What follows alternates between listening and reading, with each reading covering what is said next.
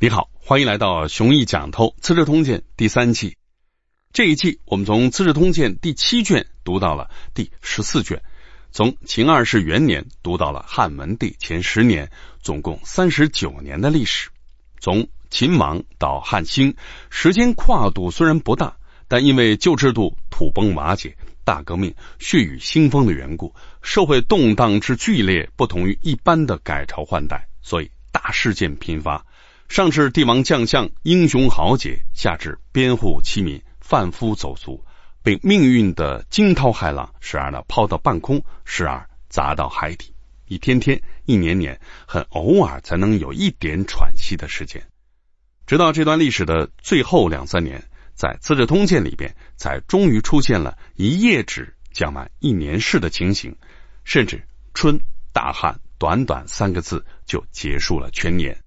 所谓太平无事，说的就是这个样子。汉朝历经高帝刘邦、惠帝刘盈、吕后以及吕后所操控的前少帝以及后少帝刘宏，到了文帝刘恒接手至高权力的八九年后，政权呢才算基本稳定，可以中场休息了。当然，致命的制度性的隐患还没有解决，但将来的乱子就等将来的皇帝解决好了。什么叫黄老之术，无为而治，休养生息？一方面是统治者在主观意图上少折腾，不折腾；政令呢，能少颁布就少颁布。民生无论再怎么凋敝，只要政府隐身，问题呢就会自行消解，经济就会自行恢复。一方面，就算统治者还想折腾，也没有足够的人力物力来供驱使了。于是竭泽而渔，自然呢让位给了放水养鱼。从这一讲开始，我们分别从七个角度来温习这段历史。首先从司马光的角度入手。司马光处理这段历史史料来源基本只有两个：一是司马迁的《史记》，二是班固的《汉书》。虽然《汉书》的很多内容都是从《史记》来的，但司马光往往直接根据《汉书》的内容改编整理，所以《汉书》搞错的事情，《资治通鉴》往往呢也会跟着错。看上去，司马光并不需要旁征博引，只要弄清楚《史记》《汉书》这两部书，就能把《资治通鉴》的这部分工作做得大差不差。但难点在于，秦王汉兴的这段历史，整日里打打杀杀，就没能留下来什么档案资料。所以，司马迁在撰写《史记》的时候，既没有几分档案可用，又没有依然健在的历史当事人可以走访，只能走访。当事人的后人听这些孙辈讲述各自的爷爷当年都是怎么风光的，这就带来了两个问题：第一，讲述者天然呢就会把自己的爷爷当成历史的主角，赋予啊主角光环，夸大其词在所难免；第二，有人呢采访得到，有人啊采访不到，那些采访不到的人，他们的先祖到底是怎么扬名立万、封官受爵的？就只能被时间无情的埋没了。关于第一点，比如脍炙人口的鸿门宴，在当事人樊哙的孙子樊陀广给司马迁讲述的内容里，让人感觉，假如没有樊哙，刘邦就死定了。张良只是一个可有可无的陪衬。张良也是鸿门宴的当事人之一。但张良的儿子张不疑在继承了父亲的封爵之后，犯了谋杀罪，被褫夺了一切特权，所以张不疑的儿子就没有机会在司马迁面前和樊陀广对峙了。关于第二点，杨都侯丁父，你应该呢也没听说过他的名字，但他受封七千八百户，基本和萧何相当。还有鲁侯西娟，哎，也是一个很没有存在感的人物。但受封四千八百户，《汉书》还提了一句，说他功比武阳侯。武阳侯樊哙受封五千户，各种辉煌事迹彪炳史册。和樊哙功劳相当的西娟，却不知道是何许人也。这就意味着，《史记》呈现给我们的秦王汉兴的这段历史，不是缩略图，而是局部图，很多重要内容都有缺失。汉书找不到更多的材料可以弥补这种缺失，资治通鉴当然也没办法。再有，对于同一件事，不同的信息来源会给出不同的说法。有些事情又涉及时政当中的敏感问题，只能啊遮遮掩掩，这就导致《史记》《汉书》往往对于同一件事不同的篇章会有不同的说法。这是需要司马光仔细斟酌的地方，更是需要后世的读者们小心辨别的地方，不能仅仅满足于言必有据的程度。这段历史当中，司马光所关注的具有资质意义的大事件，值得发表一下陈光约的，总共有以下十一件：一、刘邦杀丁公；二、张良退隐；三、洛阳南宫张良劝谏刘邦，先为雍齿论功行赏，以安众将之心；四、叔孙通治礼；五、萧何修建未央宫。六汉朝采用娄敬的建议，拿冒名顶替的长公主嫁给默读单于，正式和匈奴和亲。七灌高案。八吕后和萧何联手诱杀韩信，诛韩信三族。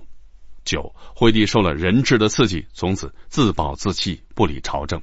十叔孙通劝谏汉惠帝将错就错，在渭水北岸兴建元庙。十一文帝逼伯昭自杀。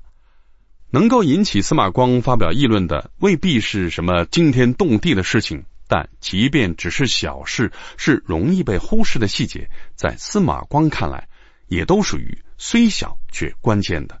星星之火，如果不加以及时的遏制，终有一天可以燎原。那么，我们梳理一下，司马光在这一段历史当中，到底都关注着什么？第一，刘邦杀丁公。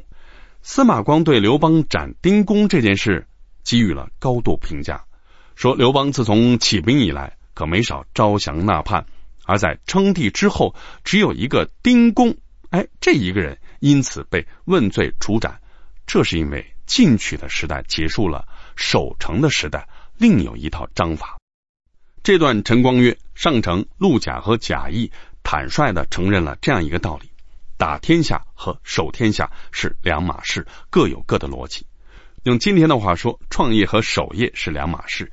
创业成功的人，如果继续发扬创业经验来守业，那么大概率上就会重蹈秦朝的覆辙。第二，张良退隐，司马光高度评价了张良的功成身退、家门紧闭，自己呢也真的以张良的家门紧闭为榜样。出任宰相之后，家里尽可能的不待客，所有事情都到朝堂上说。精神呢虽然可嘉，但政治因此变得太没弹性。第三，洛阳南宫张良劝谏刘邦，先为雍齿论功行赏，以安众将之心。司马迁的关注点是张良的善谏，会在合宜的时机，用巧妙的方式提正确的意见。使刘邦不再以个人好恶实施赏罚，群臣呢也因此不再人人自危了。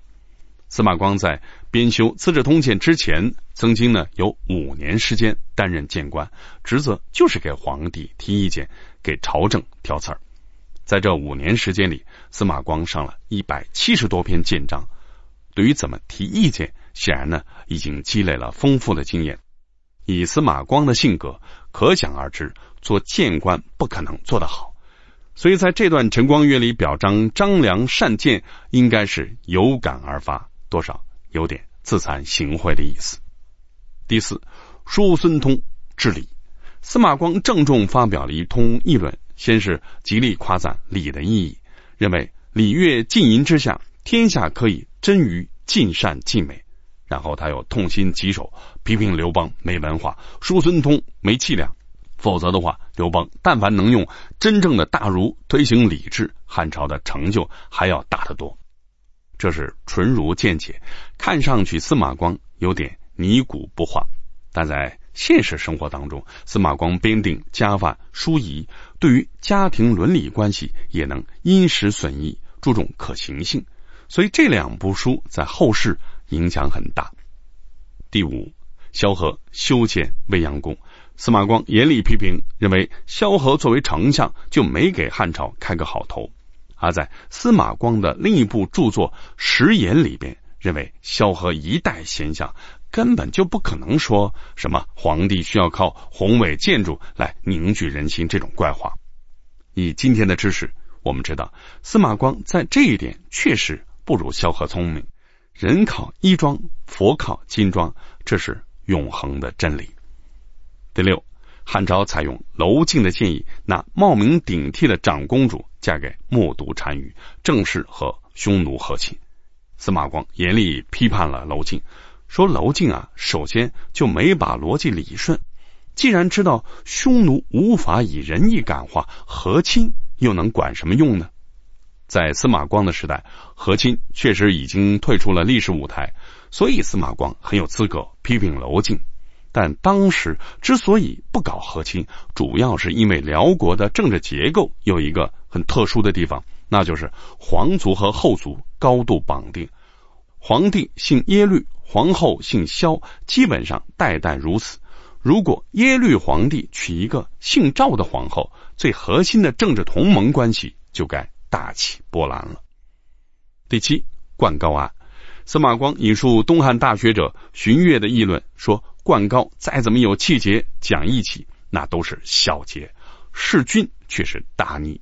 依据春秋大义，灌高不该得到赦免。”司马光认为，刘邦虽然有错，但害张敖失去赵国的正是灌高。荀悦和司马光的意见是拿自己时代的价值观去衡量灌高时代的价值观。在灌高而言，君只有一个，那就是赵王张敖。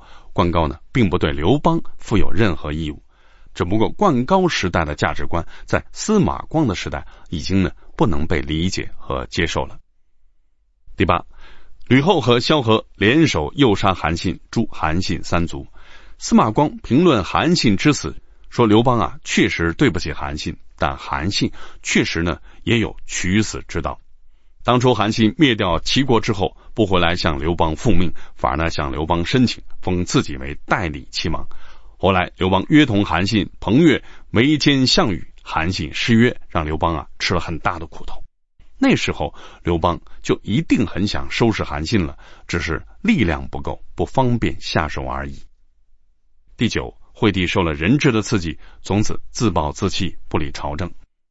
司马光对惠帝的做法给予了严厉批判，说：“作为儿子，父母有了过错就应该规劝，劝不动了就哭着喊着继续劝，哪有放着父亲打下来的江山不管，只因为受不了母亲的残暴就摆烂的道理？”惠帝这种人啊，一头扎在小人里边，却不知大义。司马光。没能看到更为要紧的问题，那就是在中央集权的政治结构之下，一旦皇帝代工，政治生活到底还能不能自行运作？第十，叔孙通劝谏汉惠帝将错就错，在渭水北岸兴建元庙。司马光的评论很实诚，无非是人非圣贤，孰能无过？过而能改，善莫大焉这套道理。不过，以今天的管理学知识来看，小规模的组织可以允许领袖过而能改，而大规模的组织，尤其是治理着千千万万渔夫渔妇的大规模组织，仅从管理效率上说，最好还是听叔孙通的。第十一，文帝逼伯昭自杀。司马光的看法是，伯昭杀了朝廷使臣，这已经是既成事实了，那就只能判伯昭死刑。但是，儒家正确的做法是防患于未然，从一开始就不给伯昭犯罪的机会。也就是说，可以给亲戚们锦衣玉食，但不要让他们做官，因为做官就要担责。在司马光的时代，对于赵宋皇族的宗室人口，不但已经尽可能的不让他们做官了，就连供养标准都做出了严格限制。这还是王安石发起的改革。因为若非如此的话，朝廷财政已经是实在负担不起了。以上就是司马光眼中秦王汉兴这段历史里最重要的节点、最关键的可资借鉴的历史经验。我们作为现代人，对于以上十一个关键，到底能认同几成呢？欢迎在留言区谈谈你的看法。我们下一讲再见。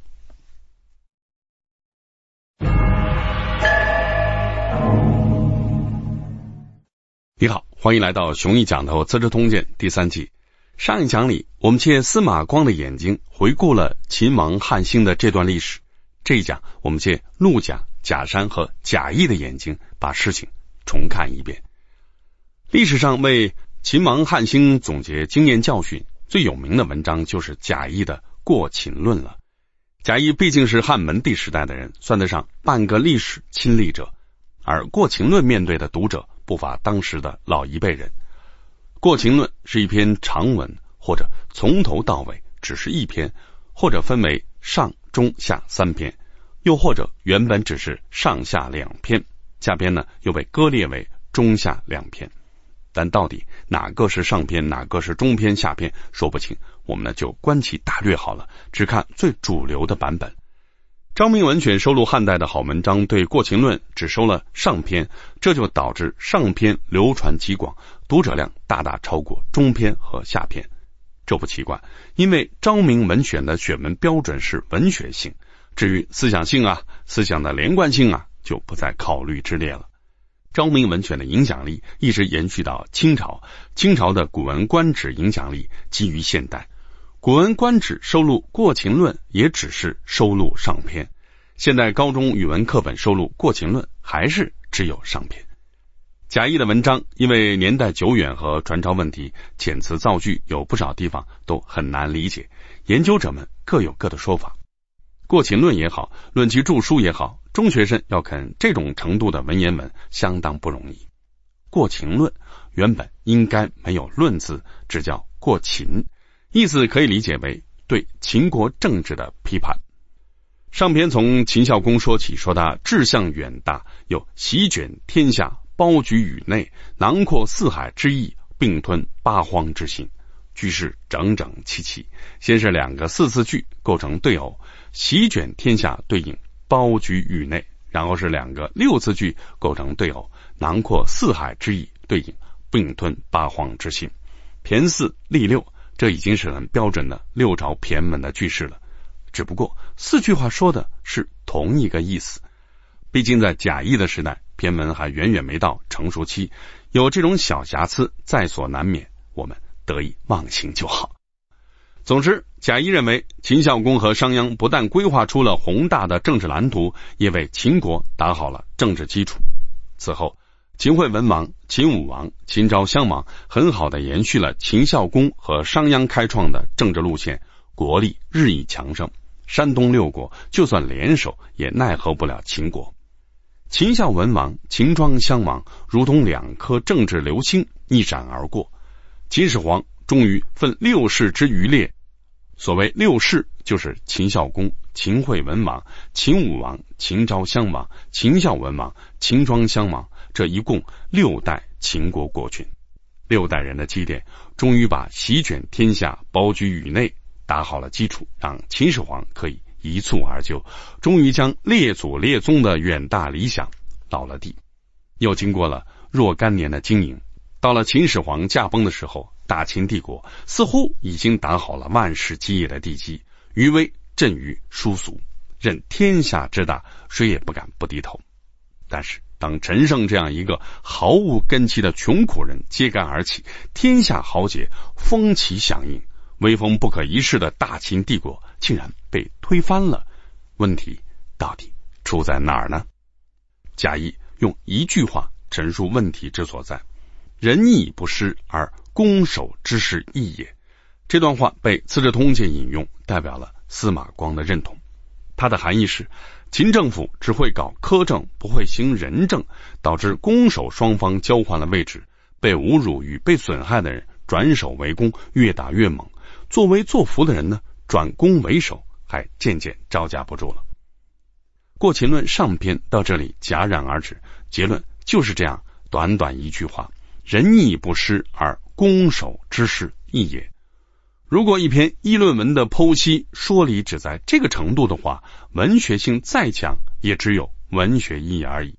作为政治评论并不够格，所以我们还得看看《过秦论》的中下两篇。在《过秦论》的中篇，贾谊直言不讳的承认了这样一个现实：秦国虽然坏，虽然不仁不义，但正是凭着这种精神吞并了天下。也就是说，抛开道德问题不谈，只谈功利问题，秦国政治的两大关键词是诈与利，也就是欺骗和暴力，充分被证明是一种行之有效的打天下的手段。秦始皇凭借诈与利当上了皇帝，天下人纷纷向他低头，并不介意让这个大坏蛋来统治自己。哎，为什么会这样呢？原因呢很简单，周王室失去了控制力，天下乱了太久，众暴寡，强凌弱，人们呢实在是受够了这种日子，所以只要有人掌握了至高权力，天下都归他管了。那么，不管他是大圣人，哎，还是大坏蛋，大家呢总能喘口气，过几年不打仗的安生日子。这个看法很符合多数人的常识，那就是只要有政府，不论多坏的政府，也总会好过无政府。战国时代的中国人一定很容易接受霍布斯的利维坦，相信在无政府状态下，人对人一定是狼。但是大秦帝国的子民发现。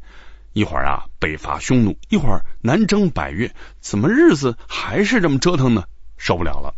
还好秦始皇很快呢就驾崩了，秦二世继位。贾谊认为，正因为秦始皇太能折腾了，所以反而让秦二世抓了一手好牌。之所以这样讲，是因为天下孝孝新主之资也，意思是说，天下越是民怨沸腾，对新任统治者就越是有利。因为新任统治者只要稍稍的施行一点仁政，就很容易赢得万民拥戴。这个道理，假以称之为劳民之义为仁。但秦二世哎，并没有运行在大秦帝国的，依然是打天下的诈力路线。这个路呢，当然就走不通了。所以，只要稍有风吹草动，偌大的一个帝国就会土崩瓦解。也就是说，诈力也好。仁义也罢，在功利层面上无所谓孰优孰劣，他们就像不同的药方，各有各的针对性和适用面而已。《国情论》中篇到此结束，文学性虽然不如上篇，但洞察力犹有过之。下篇谈到秦二世死后，子婴杀掉赵高，执掌政权，抛出的问题是：子婴有没有翻盘的机会呢？贾谊认为，子婴只要本人有中等资质，身边有中等人才的辅佐，夺回大秦帝国，虽然没可能，但守住秦国的关中故地总还是可以的。但子婴没做到，守住关中故地，这是很难实现的目标吗？并不是。秦国没有明眼人看不透其中的道理吗？哎，也不是。追究原因的话，就会发现，从秦始皇到秦二世，吃亏全吃在刚愎自用上边。到了子婴执政的时候，身边呢既没有亲人，也没有能人，孤家寡人，实在没办法。子婴之所以混到这种孤家寡人的境地，是因为秦政禁忌太多，一个人呢只要稍微说错话，就会触犯刑律。久而久之，大家呢自然就会轻耳而听，重足而立。合口而不言，谨小慎微，不说话，生怕哪一句说错了。所以从秦始皇到秦二世，再到子婴，忠臣呢不敢说真话，智者不敢提建议。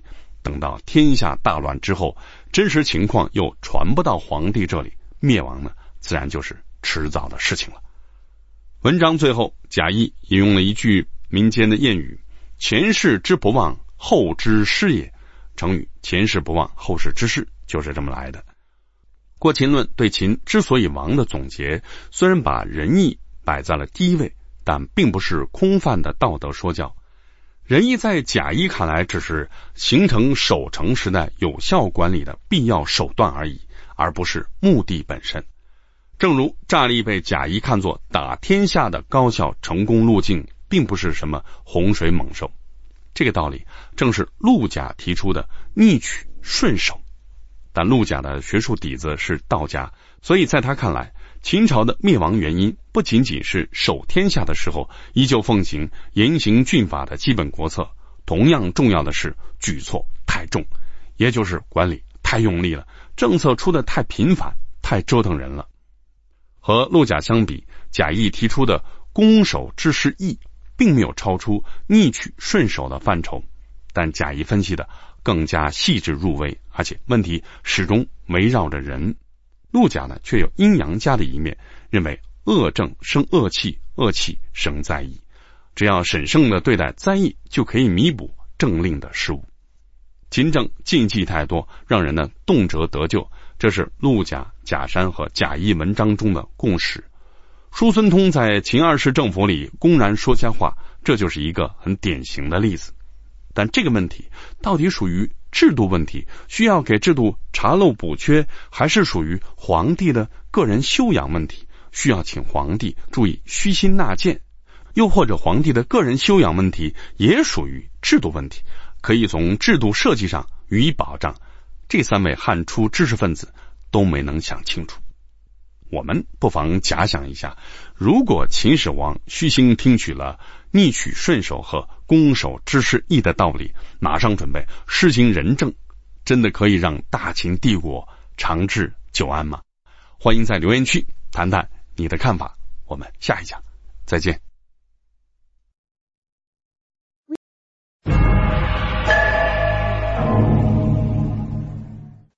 你好，欢迎来到熊毅讲头《资治通鉴》第三季。前两讲我们借司马光的视角，又借了陆贾、贾山、贾谊的视角来看秦王汉兴这段历史。这一讲换上我自己的视角，纯属一家之言。先看上一讲留下的问题：如果秦始皇虚心听取了逆取顺守和攻守之势义的道理，马上准备实行仁政，真的可以让大秦帝国长治久安吗？回答这个问题之前，我们有必要先看一个前置问题。长平之战发生在公元前二六零年，秦国取得了决定性的胜利。主流意见是，长平之战以后，秦国统一天下就只是个时间问题了。但是从公元前二六零年到秦始皇发动统一战争的公元前二三零年，中间这足足三十年的时间，秦国怎么就？不趁热打铁，加快统一步伐呢？主要原因有两个：一是做不到，而是吕不韦调整了秦国的政治路线。秦国确实做过趁热打铁的努力，但仗打得极其不顺。打赢长平之战的指挥官白起明确讲过，再打下去毫无胜算。为了不出战，白起甚至装起了病。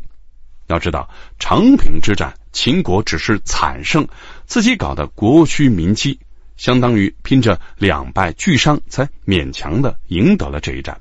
山东六国却被激发出了前所未有的凝聚力，狠狠让秦国吃了些苦头。而等到秦昭襄王死后，吕不韦执掌秦国国政，开始试着扭转商鞅以来的基本国策。也就是说，早在吕不韦的时代，秦国就做过改头换面的尝试了。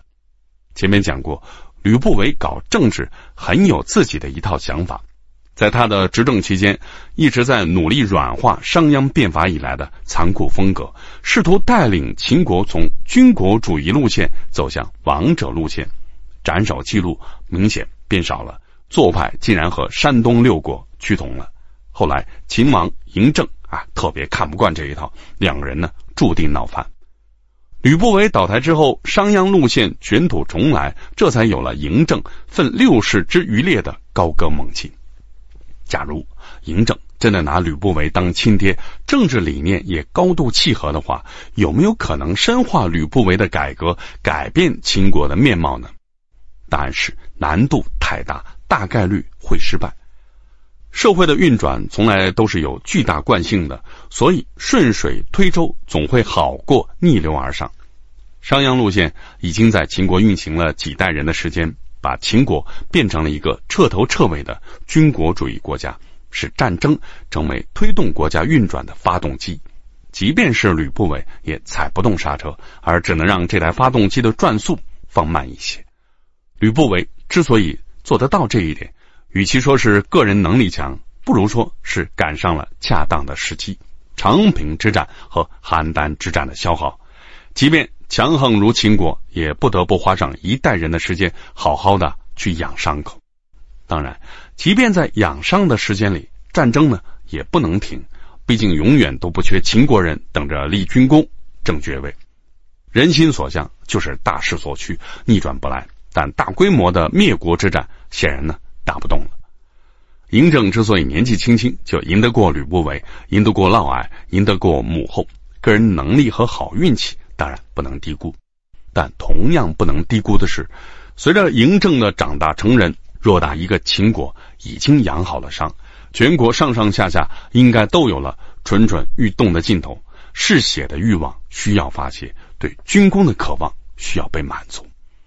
当年张仪在韩国游说，谈到秦国的战斗力，有一段很精彩的形容，说交战的时候，山东六国的士兵披着全副甲胄，而秦国士兵呢？刚好相反，把甲胄一脱，赤膊上阵。原话是这么说的：“秦人捐甲袭西以驱敌，左切人头，右挟生虏。”意思是啊，赤着脚，光着膀子打冲锋，左手拎着人头，右手扭着俘虏。你看，这就是秦国人。平时呢，都是种地的农民，但完全不是我们刻板印象里那种老实巴交的农民。他们扔下农具，就是能上战场的猛兽。商鞅搞的集权化改革，让政治简单化，国民军制化，管理数字化。于是，整个国家、全体国民和全部国家大事都被化约为“耕战”两个字，眼里只有种田和作战。种田获得的收益显然赶不上作战杀敌，所以军功成为秦国人的共同渴望。这就是所谓“利出一孔”。吕不韦不可能在执政的短短时间里就能扭转成功秦国人几代时间被规训出来的国民性，他的施政方案只适合仰商时期的秦国，所以嬴政如果成为吕不韦的政治接班人，大概率上就是死路一条；而如果不做吕不韦的政治接班人，而做吕不韦的政治掘墓人，那才是顺水推舟，因势利导。嬴政。充分释放了秦国积蓄已久的战斗热情，成功完成了统一大业，从秦王升格为秦始皇。统一之后，有了历史上著名的书同文、车同轨，秦制迅速推行到原先的山东六国，残余的封建制和贵族阶层被连根拔起，六国原先的精英群体非但没有成为被新政府拉拢的对象，反而成为被新政府打击的对象。与此同时，战争发动机依然惯性强大，停不下来。而既然六国都被征服了，那就只能北伐匈奴，南征百越，打这种劳民伤财、极其没有性价比的仗了。这种打法是不是客观上有利于千秋万代，姑且不论。对于当时的秦朝而言，恐怕最主要的好处也就只有排毒了。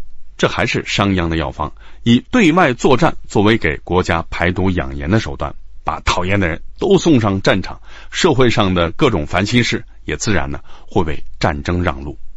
假如秦始皇长命百岁，那么随着国家的版图上了一个规模，秦国的原有政治模式还能适用多久？前景啊恐怕并不乐观。更何况秦始皇死的突然，偌大一个帝国交在了毫无政治经验的秦二世手上。大体而言，秦二世。继承了五笔政治遗产，分别是：一、广袤的版图；二、成熟的中央集权体制；三、全面推行的法家治国理念；四、一整套科层制的官僚机构；五、十九个亲哥哥和具体数字不详的亲姐妹。大概率上，所有遗产都是隐患。这五笔政治遗产，这一季的前两讲已经总结过了。如果简单做一个比喻的话，那么可以说，秦朝死于暴饮暴食导致的消化不良。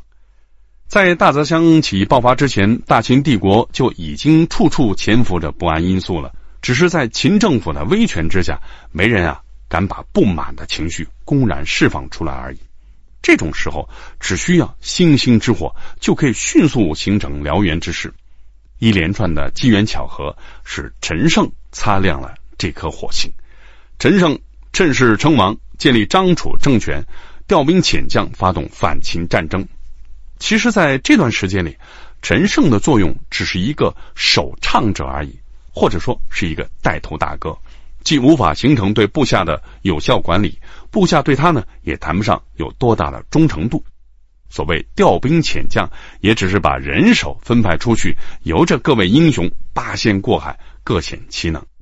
这种粗放型的打法，在短时间内就触发了一系列的连锁反应，不少秦政府的地方官要么被杀，要么倒戈。这就见出了法家政治理念下中央集权制度的一个弊端，那就是各级官吏普遍存在雇员心态，缺乏主人翁意识。平时呢，都被毫无人情味的考核指标牵着走。当皇权强大的时候，所有人啊服服帖帖，积极配合考核项目；而当皇权式微之后，只要倒戈对自己更有利，那么倒戈起来就没有什么心理压力。秦政府兵力雄厚的南征军团，索性啊采取了隔岸观火的态度，耕耘自己的地盘去了。贵族阶层的消亡，就意味着君子道德的消亡。君子欲于义不复存在了，而小人欲于利的话，富于小人精神的各级政府雇员，只能和大清帝国同富贵，却不能和大清帝国共患难。一旦有需要共患难的苗头出现了，那就很容易树倒猢狲散。墙倒众人推，这层道理后来被汉朝人哎看懂了。虽然中央集权不但要继续搞，还有必要深化，但君子道德必须换个形式让它复活才行。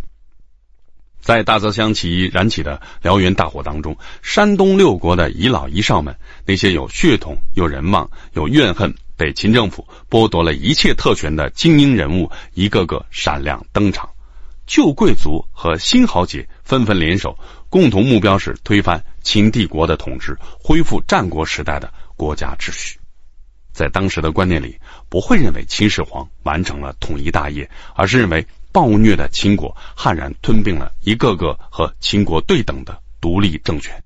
所以，恢复旧秩序就是时代主旋律，是山东六国共同的呼声。也就是说，大一统的中央集权这种政治结构，在当时已经变成了人人喊打的过街老鼠。无论是谁取秦帝国而代之，都不再有中央集权这个选项了。所以，当项羽宰割天下的时候，楚怀王相当于过去的周天子，是名义上的天下共主；项羽本人是西楚霸王，相当于春秋五霸当中的一霸。新豪杰和旧贵族成为一个个的诸侯王。现代史家评论这段历史，往往认为项羽开历史的倒车。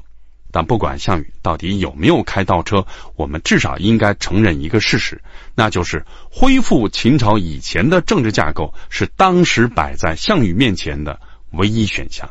项羽如果想当皇帝，推行中央集权，那么马上就会成为全民公敌。在这层意义上说，项羽的失误不是战略层面的，而是战术层面的。也就是说，旧秩序应该重建，这没错。但重建的细节很需要调整。这一讲就先复习到这里吧，我们下一讲再见。另外提醒各位老同学，第三季课程完结，给你准备了下一季的老同学专属优惠券，当做一个小小的告别礼物，不成敬意。打开课程文稿区，点击链接，你现在就可以提前锁定《雄毅讲透资治通鉴》第四季了。且等我休整十日，提前备课，来年一月一日咱们万象更新。更多课程完整分享，微信幺七七七幺五七五四幺九，谨防二手。